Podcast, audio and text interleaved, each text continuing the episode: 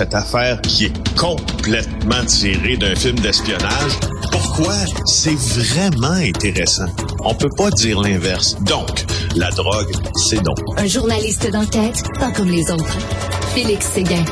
Alors Félix, euh, fin fin octobre comme ça, c'est difficile pour le moral. On est tous un peu déprimés. Hein? On sent l'hiver qui arrive. Euh, il fait noir à compter de 4-5 heures. Euh, euh, on n'a plus l'énergie qu'on avait. On est déprimé. Mais ce soir, ce soir à JE, tu vas nous requinquer, mon gars. Là. Tu vas nous remettre là, un petit peu de vitamine C parce que tu vas nous préparer. Ben oui, tu vas nous préparer à la fin du monde. Oui, exactement. tu peux toujours compter sur moi pour vous insuffler une bonne dose d'optimisme et de joie joie de vivre. D'ailleurs, je fais des cliniques le week-end dans la croissance personnelle, si jamais ça vous tente. Ce soir, on parle de survivalisme à 21h30, oui, et on prépare la fin, pas nécessairement la fin du monde, par exemple, parce qu'au fond, euh, en fait, le postulat de départ de cette émission-là, moi, j'ai toujours trouvé assez intéressant, c'est que avant la pandémie, je sais pas si tu as cette impression-là, mais ceux qui pratiquaient le survivalisme, là, on les avait mis dans des cases euh, un peu de coucou, tu sais, des gens qui sont un petit peu bizarres, ben puis qui,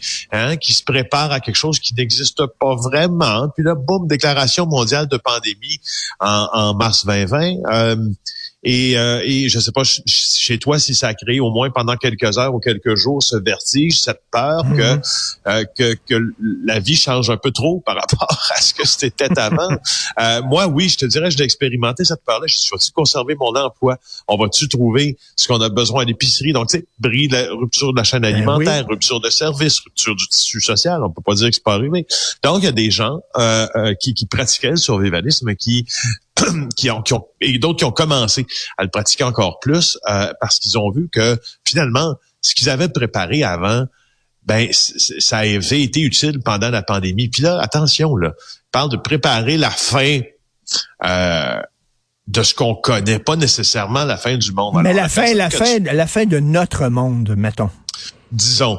Alors, la personne que tu vas entendre dans l'extrait suivant, là, elle, parce que là, on a juste euh, l'audio, bien sûr, là, mais quand Denis Thériault va la rencontrer, parce que c'est lui qui fait le reportage, là, il va vous dire bienvenue à la ferme Martineau, là.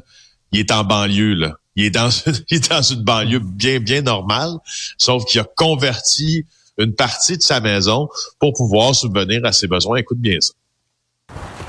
Bienvenue dans la ferme euh, chez Martineau. En ville? La ferme en ville? La ferme en ville. C'est un peu ça le rêve. OK.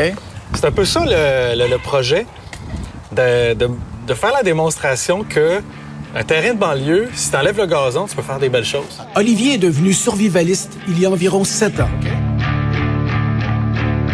Je suis passé entre il y a deux ans, avant la pandémie, à maintenant, à, à quelque chose qui est un peu plus nuancé. Avant, je voulais tout faire ça m'intéressait. Moi, je voulais avoir des ruches d'abeilles sur le toit, je voulais avoir un système d'irrigation avec la pluie, je voulais, écoute, un bunker dans le sous-sol. J'ai dit non, ça n'a pas de bon sens.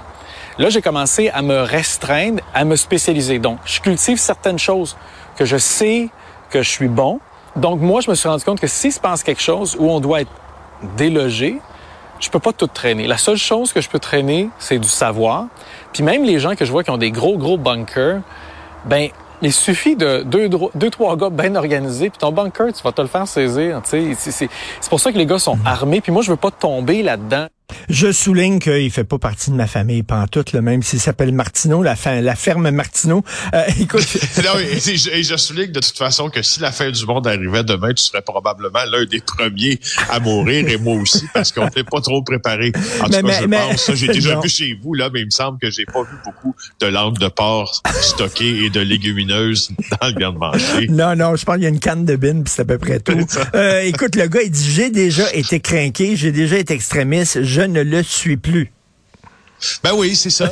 alors, c'est pour ça, c'est important de dire là, on verra pas euh, euh, un coucou avec euh, un K47 là euh, dans un ancien conteneur maritime enfoui en dessous de la terre avec toute la famille là, avec l'air, avec les yeux, avec les yeux cross-side, je te pour dire.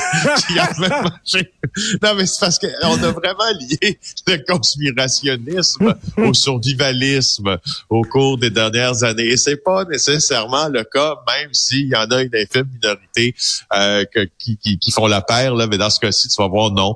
Alors, euh, ça va donner quelques trucs si jamais vous voulez stocker des bins, mon Richard. Et lui, ça fait sept ans quand même qu'il est qu'il est là-dedans. Là. Ça fait sept ans. Ouais, ouais, et, ça, c'est des gens, des fois, je sais pas, ils ont une femme, ils ont des enfants, puis ils entraînent leur famille là-dedans, dans ce trip Oui, oui, oui, oui, oui, oui, oui, oui. Il y en a qui veulent, il y en a qui qui veulent aussi qu'on ait des cours à l'école euh, de survivalisme, c'est-à-dire comment survivre en forêt, comment te, dépatouiller. Si t'es dans le bois, faut que tu manges, puis rien à manger. Quel...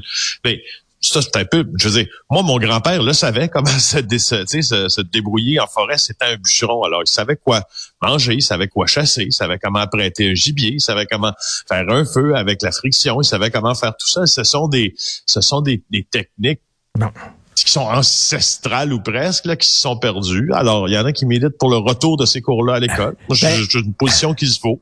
Écoute, je vais regarder ça dans mon bunker euh, sur ma petite télévision noir et blanc qui fonctionne à pile.